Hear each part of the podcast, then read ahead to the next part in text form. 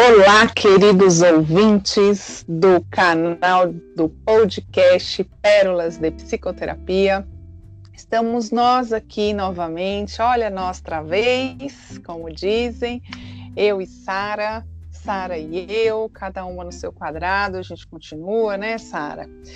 E vamos que vamos, como dizem as pessoas. Vamos para o nosso episódio da semana. Eu sempre esqueço, viu, Sara, de contar quantos episódios estamos para até falar, né? Qual a numeração. Você tem isso agora aí de cabeça? Agora de cabeça não, mas eu acredito que a gente já decolou aí por esses meses antes de pandemia, até porque a gente está fazendo esse trabalho desde o começo, né, da, do ano, do ano. A gente começou, o primeiro episódio foi no dia 28 de fevereiro, né? E nós temos aqui um, dois, três, quatro, cinco, seis, sete, 15, 16, 17, 18, 19, 20, 21, 22, 23, 24, 25. A gente deve estar aí por volta de uns 30 episódios, fazendo aí Olha, aniversário daqui a pouco. Que maravilha! Com 100 episódios, a gente vai ter que pensar em alguma coisa bem mais special. Festinha de aniversário. Isso! Vamos lá. Hoje nós vamos trazer um, um tema que, nossa, ele é super desconhecido para a população, né? Ninguém nunca sentiu, ninguém nunca ouviu, ninguém sabe o que, que é, nem sabe como funciona. Nós vamos falar hoje de uma emoção inerente ao ser humano né, inerente ao ser humano, desde que o ser humano é ser humano, desde que a gente se entende por gente. E desde que a gente se, sente, se, sente, se entende por gente, né, gente? Desde quando a gente nasce, desde quando a gente já já está ali, no, na verdade, no útero e depois a gente já vai viver um mundão. Porque eu não sei você, né, Sara, mas eu ouvia muito da minha avó, minha mãe trouxe isso e eu também repeti isso por muito tempo. É, ai, desde que eu me entendo por gente. Geralmente elas falavam isso e colocava a idade. Ah, geralmente lá nos meus 13 anos, nos meus 10 anos, quando eu me entendia, quando eu comecei a me entender por gente. E antes elas eram o quê, né? Antes disso. Então eu brinco muito nessa questão de que somos gentes desde sempre. É, Não antes é? era o projeto. Antes era o projeto. Pois é. Bom, nós vamos falar da raiva. Quem, quem aqui já sentiu raiva? Quem aqui sabe o que, que é raiva? Quem aqui concorda que a raiva é essa emoção natural humana quem aqui sentiu raiva hoje, né? Está ouvindo esse podcast ou, e, e, sentiu raiva, ou está com raiva nesse momento, ou sabe que vai passar raiva daqui a pouco, porque a gente ainda tem isso, né? Nós, nós conseguimos ser previsíveis, né? Em algum momento a gente fala, é hoje que eu vou passar raiva. E Baseado nisso, eu acabei fazendo uma enquete, uma, uma enquete muito rápida, né, nas, na, na, minha rede social, lá no meu perfil, uh, onde eu perguntei para as pessoas, lancei a pergunta das pessoas que acompanham o perfil, né, e as respostas foram quase unânimes, é, com relação a se as pessoas sabiam lidar ou não com a raiva. E a resposta foi unânime a não saber lidar com a raiva. Foi unânime também as pessoas saberem entenderem que é uma emoção natural, e assim como ficou né? É, em segundo lugar aí sobre o que seria a raiva para as pessoas, né? Que é um sentimento que não gosta de sentir. Então, ou seja, a raiva pessoa, vocês sabem, né, queridos ouvintes, que é uma emoção natural do, do, ser humano. Vocês, a maioria, não gosta de sentir, né, uma emoção, um sentimento que não gosta de sentir, se sente incomodado com isso. É, e percebem, né, e assim, e, e, e admitem que não sabem lidar.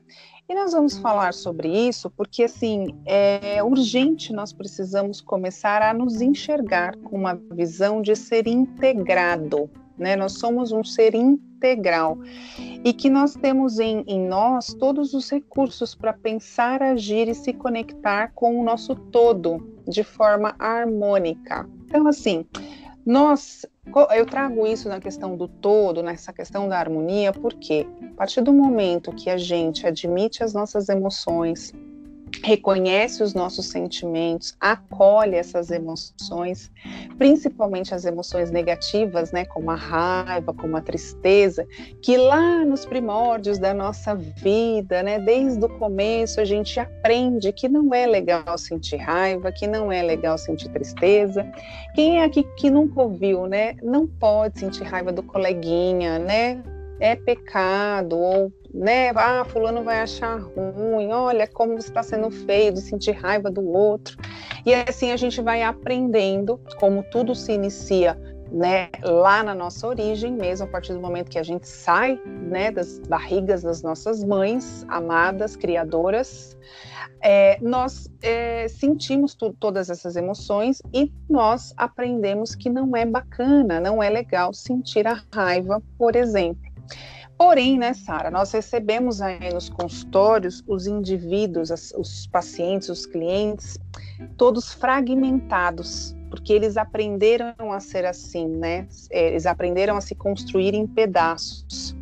Então, nós mesmos, né, Sara, a gente até adquirir esse autoconhecimento por conta da, né, por meio da nossa própria terapia, por conta dos, da, da nossa vivência mesmo enquanto profissional, né, enquanto estudante da área, é, a gente também com certeza a gente se via assim como em partes, né? E assim delegava, não, isso aqui eu não posso sentir agora, isso aqui eu vou sentir depois, isso aqui eu não posso sentir nunca na vida. A gente colocava em gavetas, né? E eu tô falando nós, tô sendo até pretensiosa nessa época. Eu não sei se, se exatamente você se construiu assim, mas tô falando de uma forma geral, né?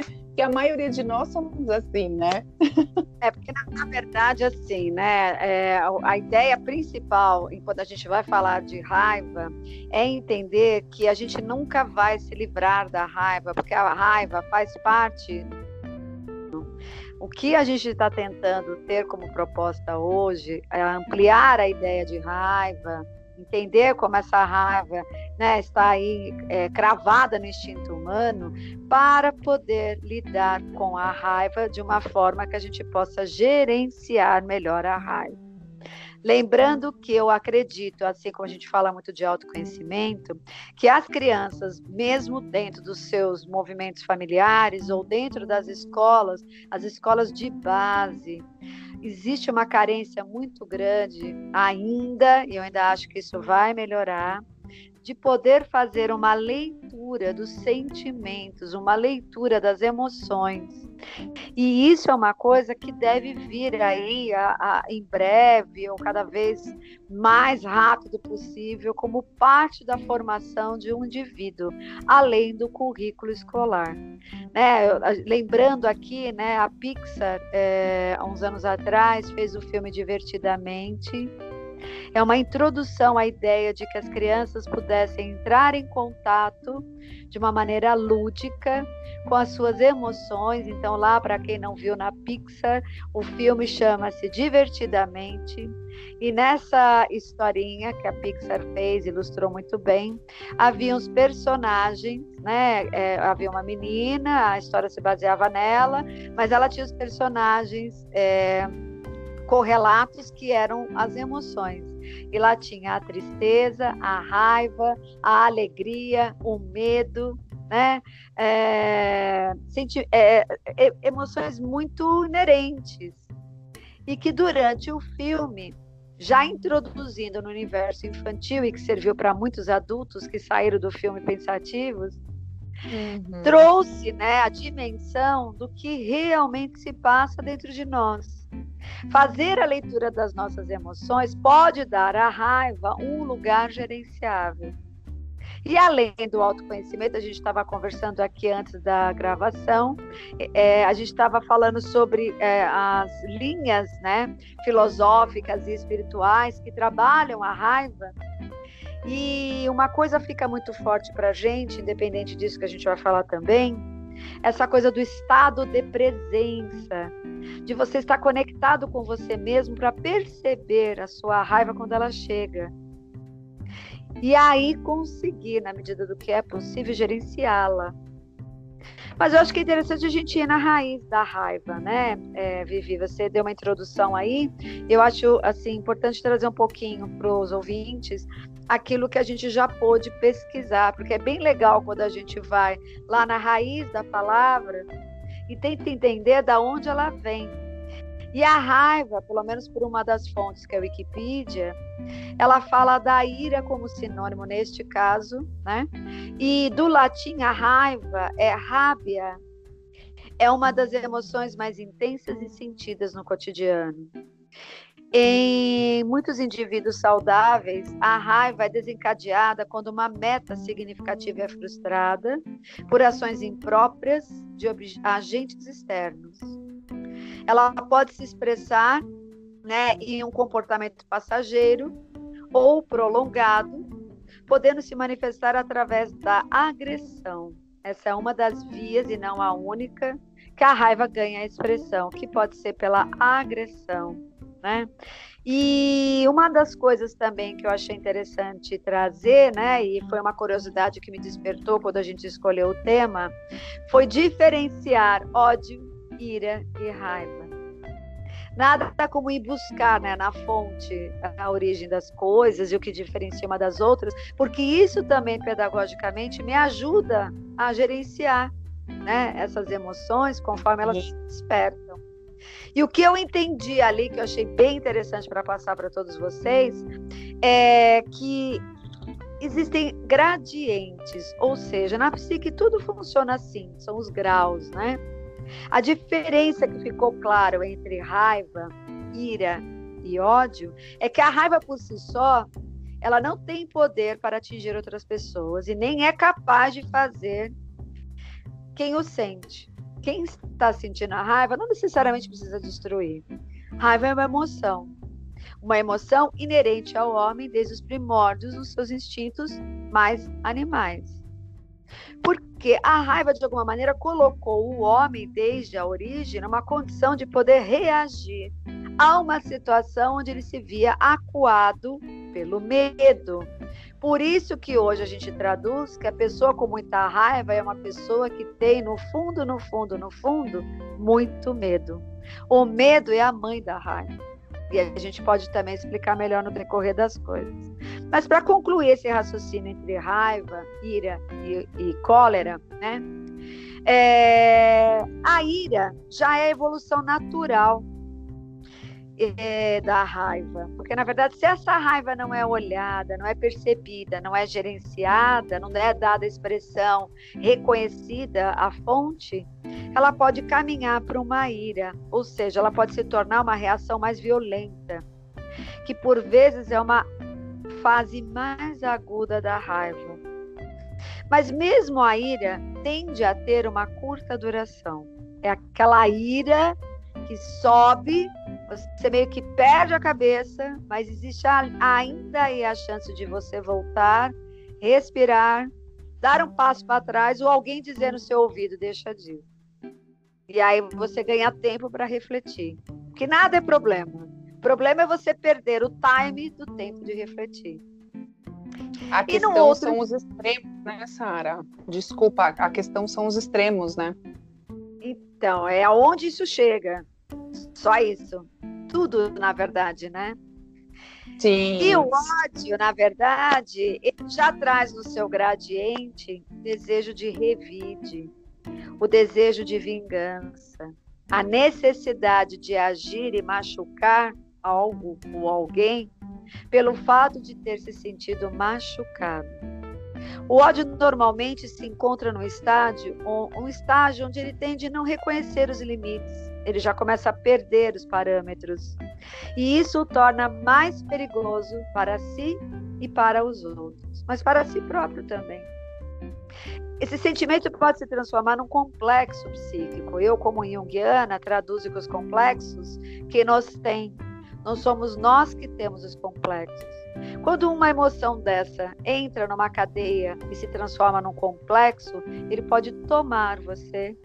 E dependendo do da intensidade que isso te toma, muitas vezes você perde o controle sobre si e sobre o objeto, né, que você projeta o teu ódio. E é quando você perde o estado de presença total, aonde você deixa de se ver, né? E essa raiva pode ser bem destrutiva, criando situações impulsivas que fazem com que o indivíduo irrefletidamente faça coisas que depois não tem muita volta. Por até aqui, tudo bem, Vivi? Tudo ótimo, tudo dentro dos conformes, como sempre, tudo seguindo o nosso roteiro. e Sara, é, a raiva, né, esse, esse, essa emoção, é, ela causa, né, no comportamento, ela gera aí sensações desconfortáveis, né? ela gera sofrimentos, ela gera até patologias, né? E, e, e muito, de, e muito, muitas vezes ela vem oriunda também de uma autocobrança, né? Além do limite. E você comentou na questão é, de que a mãe da raiva é o medo. Nós já falamos aqui um pouco sobre o medo relacionado à ansiedade, né? Que tem a ver. É, o medo ele acaba sendo a porta de muitas outras emoções, né? Realmente a mãe até de muitas outras emoções. E assim como a ansiedade, a raiva é uma emoção que fisiologicamente nos prepara também para agir, né? Para lutar ou correr de alguma questão. Então, a ansiedade é uma questão relacionada ao medo, né, a um perigo eminente de vida, de risco de vida, e a raiva, é, às vezes, vem também numa questão de perigo de vida, mas muitas vezes vem numa situação de, de lutar ou fugir. Então, assim, aquelas brigas que a gente teve na escola quando criança, né, porque o coleguinha xingou a mãe, ou porque o coleguinha disse que eu era é, burra porque eu tirei zero na prova, ou porque eu não entendi o que a professora falou. Aquilo é, dá raiva, né? É, dá raiva, que é um sentimento. É, porque na verdade você falou da ansiedade e o medo, né? Qual é a diferença? Porque no caso da raiva, o medo está por trás, porque na verdade a raiva é advinda de uma frustração ou de uma perda para o ego. Então a Sim. raiva atende a uma dificuldade do ego. Por que do ego? O ego não quer perder, o ego não quer ser rejeitado, o ego não quer é, ser sujeitado, né? além de rejeitado, sujeitado. O ego não quer perder, o ego quer competir, e é até interessante que se a gente pensar, né, é, a ausência do amor não é indiferença e nem a raiva ou ódio. A ausência do amor é a briga pelo poder. A raiva normalmente está ligada ao poder, mas o poder que fere a quem? Ao ego, à vaidade do ego, ao desejo do ego, ao ser contrariado nos aspectos inerentes ao ego. Isso precisa ficar muito claro, porque o que, que acontece? Se as crianças, por isso que a gente volta de novo na primeira infância, né, são criadas conseguindo olhar para as origens da sua raiva, eles podem caminhar isso de uma outra forma, porque criar uma criança dá trabalho, mas muitos adultos, por não terem nem noção disso, talvez não tenham nem isso para dar. Dar o quê? A raiva precisa ter expressão. Mas que expressão? Não é ir lá porrar o amiguinho, como eu ouço muito alguns pais dizendo, mas na boa, achando de verdades, na inocência, que ele está ajudando o filho a resolver o problema da raiva dele. E gerando mais violência, tendo mais respostas e essa cadeia não terminando. Então vamos lá.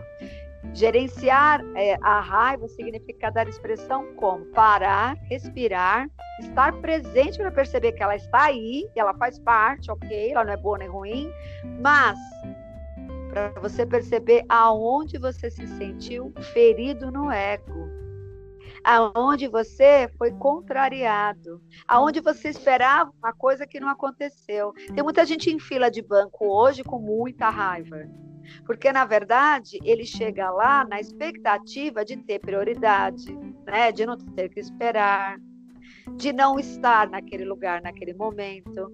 E aí a raiva vem por quê? Porque, na verdade, ele está frustrado numa expectativa que ele tinha. No trânsito, o que te gera raiva? No cara que vai lá, te trapaceia, te dá um susto, te gera um medo e ao mesmo tempo te provoca. Aonde? No potencial de competição. De novo a gente está falando de ego. Então, o medo é do ego. E o medo está por trás. O medo do quê? De ser despeitado, desvalorizado, rejeitado, né? É, frustrado. deixado, tudo que você pode imaginar de tranqueira que mexe com a de vaidade negativo. Do ego. Então, as crianças podem ter raiva? Podem, na medida que elas entendam o que está acontecendo com esta emoção. E, e as crianças não, saibam nomear.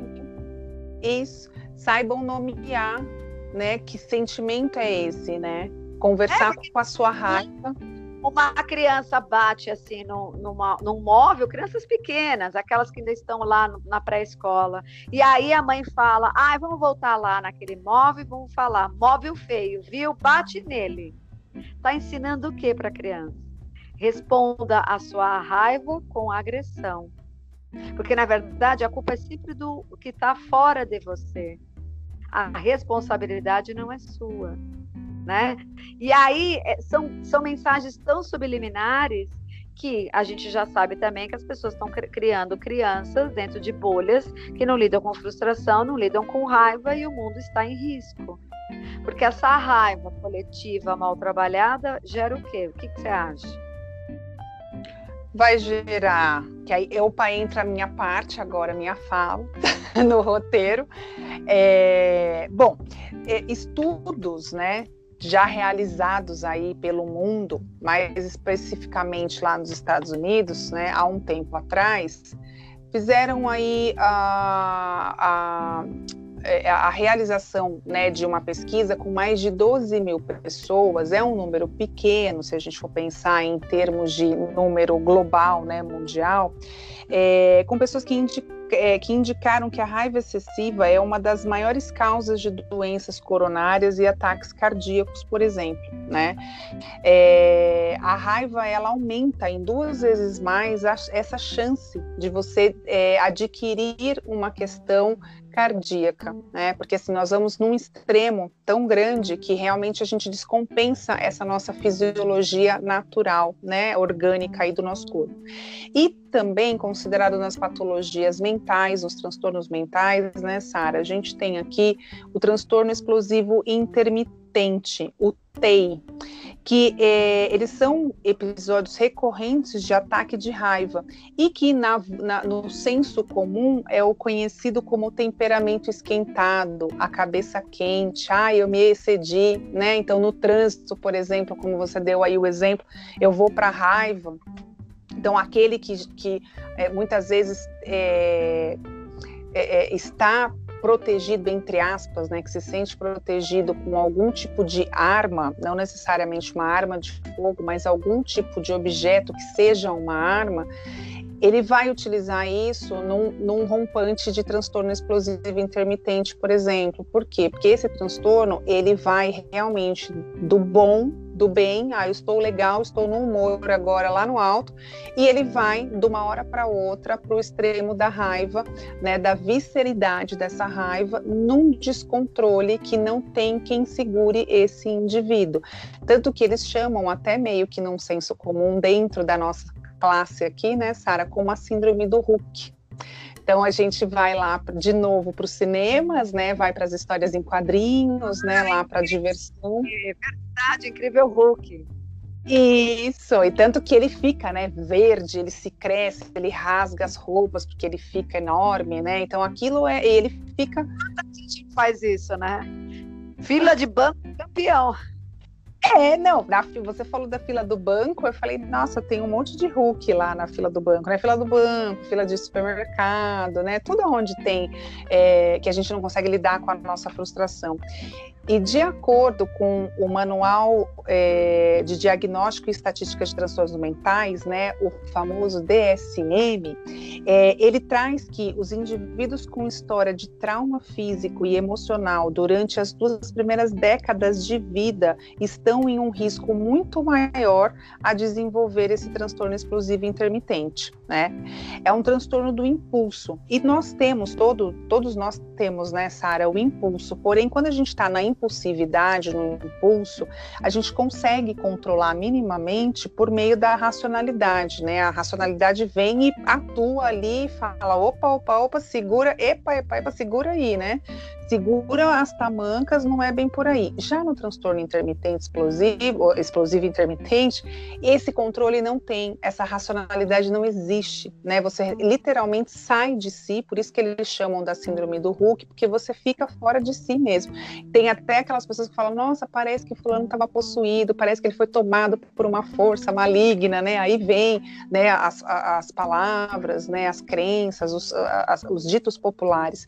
E, e no manual também ele considera que as explosões de agressividade recorrente não são premeditadas e não têm uma finalidade, né, um objetivo como atingir um poder ou ter uma intimidação ou até relacionado à questão financeira, né, de adquirir dinheiro. Não tem, porque ela não é premeditada. Realmente a pessoa tá bem, daqui a pouco ela pumba, explode e aí todo mundo que está ali do lado é literalmente como se fosse uma panela de pressão, né? Você não consegue entender o que, que aconteceu.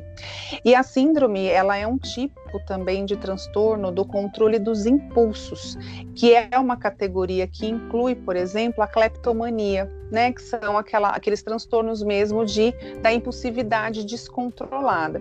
E segundo é, a, uma associação americana, eu vou tentar falar certo aqui porque eu tô com o meu inglês bem defasado, então assim, segundo a American Psy Psychiatric Association, um tá estudo relacionado Um estudo relacionado nos Estados Unidos, né, dentro do período de um ano, revelou que cerca de 2,7% da população geral possui esse transtorno explosivo intermitente, com uma predominância na faixa etária de 16 a 35 anos e com baixo nível escolar. A prevalência acaba sendo, infelizmente, maior nos homens, né, do que as mulheres. Então, para cada três homens, uma mulher sofre do, do, do TEI. E aqui na questão dos homens, por exemplo, né, Sara, a gente já até trouxe falando sobre o machismo, falando sobre o tabu que se, que se faz né, em cima desse gênero do masculino, que isso também contribui muito né, a, a essa aquisição desse transtorno, porque como os, os homens eles são é, imbuídos, são induzidos, são aprendidos né, a não botarem à tona, né, não realmente sentirem as suas emoções, isso vai ficando ali incrustado, né, criando raiz, enrustido ali naquele, naquele indivíduo masculino, e ele acaba por si, né, sem, assim, por uma questão também de outros fatores, até ambientais, é, de adquirir esse transtorno. E no Brasil, o transtorno explosivo intermitente atinge 3,1% da população, que deve beirar aí uma coisa de mais ou menos 100 mil pessoas a cada, sei lá quantas milhões de pessoas que a gente tem no país. Então, Sara, olha quanto a gente precisa realmente olhar e dar vazão e dar acolhida para as nossas emoções, inclusive a raiva que a raiva não é negativa, né, Sara? E aí a, a, você vai trazer algumas questões com relação a isso, né? É, porque, na verdade, já que a raiva faz parte dos nossos instintos e ela vai nos acompanhar pela vida, e eu sou a favor da questão pedagógica, né, para que as crianças e mesmo as pessoas que fazem processos de autoconhecimento, quaisquer que sejam, tenham acesso a esse conhecimento, né, é, a ideia, né, geral, claro que cada história é uma história, que para gerenciar a sua raiva, em primeiro lugar, na minha visão, acho que de tudo isso que a gente procurou, pesquisou, a ideia é: eu preciso mudar a minha percepção de vida para trabalhar também as causas que provocam a minha raiva. Só da forma como eu mudo a minha percepção de vida, eu posso estar nessa fila do banco de um jeito diferente. Eu posso lidar com frustrações sobre um outro olhar muito mais amplo, porque a gente fica muito dentro do ego. O ego é que quer, o ego é que chora, o ego que tem raiva, o ego que deseja que as coisas sejam feitas da outra maneira. E aí você pode dizer, mas a gente não está encarnado aqui dentro de um ego, né? Não é o ego que está aqui dando conta da existência. Ok, mas você tem que olhar para este ego percebendo que você não é só o ego, você tem que educar esse ego educar e entender, fazer ele entender, né, de que você pode ver as mesmas situações sobre outras perspectivas. Por quê? Porque isso causa doença, né? Ah, o contingente de adrenalina que você aciona, né, além dessas que você já começou a citar, no organismo, na explosão de raiva, né? Faz com que você, além de mudar toda a tua bioquímica cerebral e do organismo, você vai adquirir doenças mesmo cardiovasculares, você vai começar a desenvolver problemas gástricos, você vai se tornar um cara que não dorme à noite, né? Uma sônia às vezes até crônica. Você vai trazer um monte de craca para tua vida. Então não é porque eu tenho que educar o ego. A gente está aqui para se tornar, na minha visão, uma coisa melhor do que aquele instinto animal. O animal se sente acuado, ele vai reagir. Agora, se você agir sempre como animal, você veio fazer o que aqui? Né? Então é melhor você conviver lá com os animais para ver se aprende alguma coisa com eles, porque você precisa né, olhar para isso. Você está fazendo mal para você mesmo. Né? Então você pode mudar seus anseios, as suas percepções diante do mundo e se tornar mais vigilante. Porque ao descarregar a adrenalina no seu corpo sem reflexão, a sua imunidade vai baixar. Agora, tem umas dicas importantes, porque para variar esse nosso tempo, já está começando a chegar nas portas, né? do término. E eu, acho que eu tenho vontade de ter raiva nesse momento. Quando o nosso tempo está acabando, eu tenho vontade de ter raiva. A gente vai mudar esse formato de tempo mesmo, porque a gente parar de ter raiva é criar condições para que esse podcast nos atenda melhor e, consequentemente, as pessoas. As pessoas sentem essa raiva, né? durante o nosso trabalho. Mas vamos às dicas, né? É... Em primeiro lugar, como eu organizei aqui as ideias, nunca negue a presença da raiva mesmo seu filho. Sente com ele e fala. Você percebe por que, que você está com raiva? Isso dá trabalho. Mas não fala para o teu filho, vai lá, se você está com raiva e apanhou, bate de novo. Porque, na verdade, você vai estar tá alimentando uma cadeia que vai ficar interminável. Ah, mas eu tenho que ensinar meu filho a se defender melhor. Ensinar o seu filho a se defender melhor é criar saídas criativas que saiam da violência, da mesma violência que ele está submetido. E será que a gente sai da violência que está submetido fazendo a mesma ação? Ponto para pensar. Esteja desperto e avalie com maior clareza e com bom senso quais são, de fato, os reais motivos que proporcionaram em você essa raiva.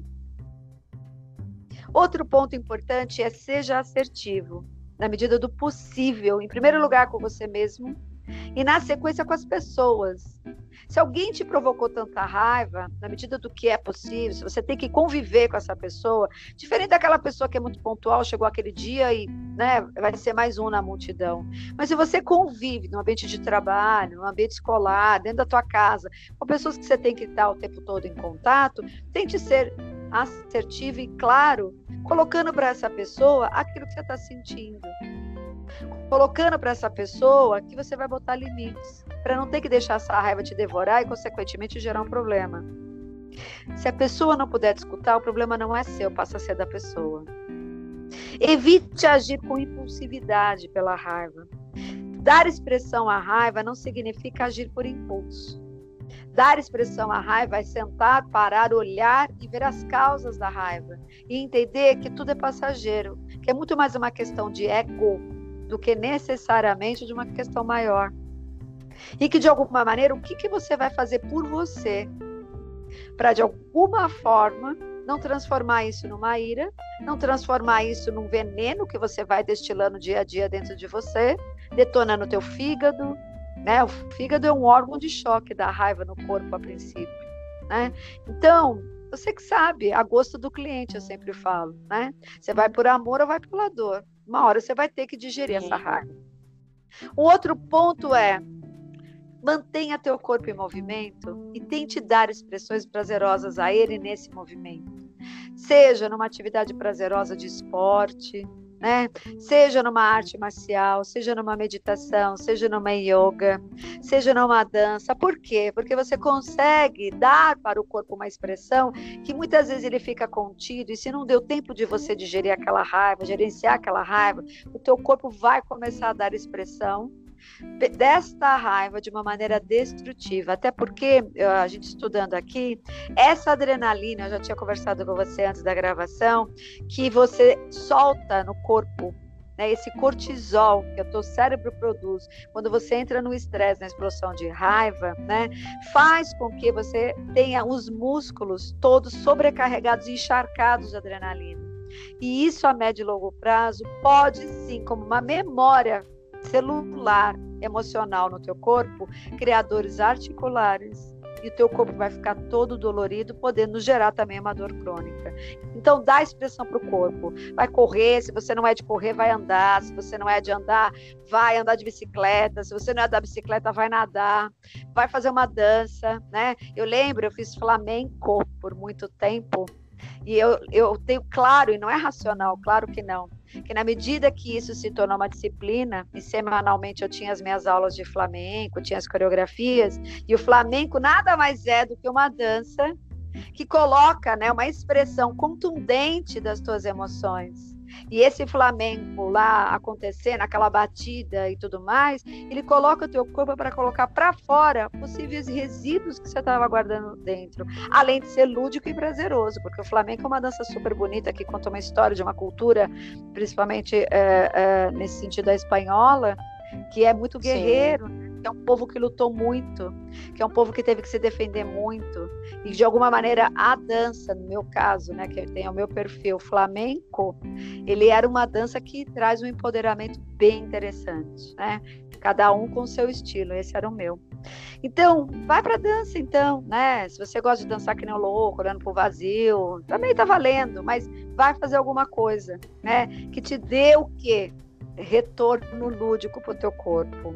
E a outra coisa, a raiva demais traz essa adrenalina e a neuropsicologia diz: se você soltar todo esse cortisol o tempo todo pelo seu cérebro, esta marca, essa memória vai ficar com você. E aí, como diz os zen budistas, Toda vez que eu tenho uma explosão de raiva e quero atingir alguém, né, é como se fosse você pegar uma brasa, né? Você já deve ter ouvido falar disso, né? Uma brasa quente da tua raiva e você quer atacar alguém, ao atacar alguém, quem se queimou em primeiro lugar é você mesmo. Agora é com você. Nossa, jogou para mim a brasa. Vamos lá. a brasa quente. É, Sara, interessante você ter falado né, desse recorte aí da sua vida na questão do flamenco e você trazer, até para mim, pelo menos foi uma curiosidade que eu não sabia, é, que o flamenco tem essa questão né, de você ter uma força, né, de você ter uma, um, uma postura, um posicionamento ali é, na hora que você está é, envolvido com a dança, em que ah, nada mais é que muitas vezes você imprime uma raiva e é a raiva positiva, né? A raiva que a gente fala da raiva construtiva, a raiva que é uma força para agir. Então, caros ouvintes, a raiva ela não é de todo negativo, assim como a tristeza também não é de todo negativo, assim como a ansiedade, o medo, né? Enfim, todas as, as emoções básicas primárias nossas, ela é pertinente. Então, a ideia aqui com essas com, com com essas dicas que você trouxe, né, Sara, e com esse conhecimento assim pincelado que a gente dá, porque realmente a gente vai precisar rever, depois nós vamos ter que fazer uma reunião e rever o nosso tempo de podcast. É, a raiva, ela pode ser positiva sim, então, quais são os momentos? Eu, por exemplo, tive uma situação há uns anos atrás em que eu estava em terapia e eu estava num período de TPM. E a gente, mulher na TPM, dependendo do temperamento e característica dessa mulher, a TPM a gente fica um demônio, né? Fica aquela coisa da raiva lá em cima, fica uma coisa excessiva. E o meu terapeuta, muito fofíssimo, ele falou assim para mim: você deveria, porque eu comentei, eu falei assim: ah, eu tô com essa coisa toda, essa energia, não sei o que, por conta da raiva, por conta da TPM e tudo mais. Ele falou: nossa, você deveria olhar mais para sua TPM, você poderia ficar o mês inteiro com a, com a, sua TPM, porque aí você vai resolver um monte de coisa. O que, que ele quis dizer com isso? Isso ficou tão forte em mim, porque o que, que ele quis dizer com isso, né? Ele traduziu de que no sentido que quando eu estou com essa raiva, eu estou com essa energia que me faz agir, que me faz ir para o movimento, que faz com que eu resolva situações. Então, a gente, você ouve muito as mulheres falando, né? Ah, eu quando eu estou na TPM, nossa, é quando eu boto abaixo a casa para limpar, ou quando eu ponho o marido para fora de casa, ou quando eu dou na chincha lá na crianças, ou quando eu consigo fazer aquela ripa no estudo, a gente tem essa, essa energia totalmente de ah, vai para frente, né? De vai para alavanca, né? A gente vai assim se impulsiona mesmo. Então, caros ouvintes, comecem a olhar a raiva de vocês também com essa delicadeza, com essa questão da, do positivo, de que o que eu posso ganhar com esse sentimento, que não é de todo ruim, né? Então, o que, que eu posso fazer Pode falar, Sara. E além disso, assim, até antes de terminar, nossa, eu acho que é tão importante isso, né? A pessoa mal-humorada, lembrando, é a pessoa que já tem a raiva crônica. E o Sim. antídoto para essa raiva crônica, que pode se tornar uma pessoa cronicamente mal-humorada, é o bom humor, né? E o humor, lembrando, vem de humus. O humus é aquele esterco, exato aquele esterco, né? Os dejetos que, que dão é, fortalecimento para a terra, enriquecem a terra, né? Que aí vem a simplicidade, a humildade, a aceitação que podem dotar você de bom humor. Então, um grande antídoto, né? Para trabalhar a raiva, muita gente da área da, da, da comédia faz isso, né? Transforma tanto a tristeza quanto a raiva numa coisa de sátira traz a sátira para brincar, né? É, eu sou uma capricorniana e todo mundo diz, nossa, você faz muito bem isso, né? De sarcasmo, de dizer aquela coisa com, né? Você está dando recado de uma maneira que Sim. não precisa destruir, mas que você está dando o recado. Então, eu só queria complementar com isso porque o bom humor e pessoas inteligentes, né? Conseguem transformar é, sentimentos como a raiva, por exemplo, em bom humor, que é uma forma de sublimar aquela emoção que pode estar tá te corroendo por dentro. Vamos finalizar, Vivi? Vamos, Sara. Eu vou finalizar aqui só com um trechinho de uma das, das, minhas escritas aqui, né, dos pensamentos aqui que a gente coloca para poder trazer aqui de tema, que o que faz mal para o coração e para a vida, caros ouvintes, não é não sentir e expor o que se sente. Então, quanto menos falamos, quanto menos cuidamos das nossas emoções, mais sufocados nós ficamos e nós podemos não resistir. É preciso respirar. E a gente respira como? Dando vazão às emoções e sentimentos que a gente sente. Então, sintam as emoções de vocês, mesmo que seja a raiva, a tristeza, o medo, porque todas elas fazem parte. Lembrando que nós somos um ser integral, então nós somos é, construídos com essas emoções. Então, respirem sentindo as suas emoções. É isso, Sara. Dando lugar nas suas gavetinhas para tudo. E aí no final tudo dá certo. Beijos a com todos. Semana que vem estamos aí de novo. Beijos, até!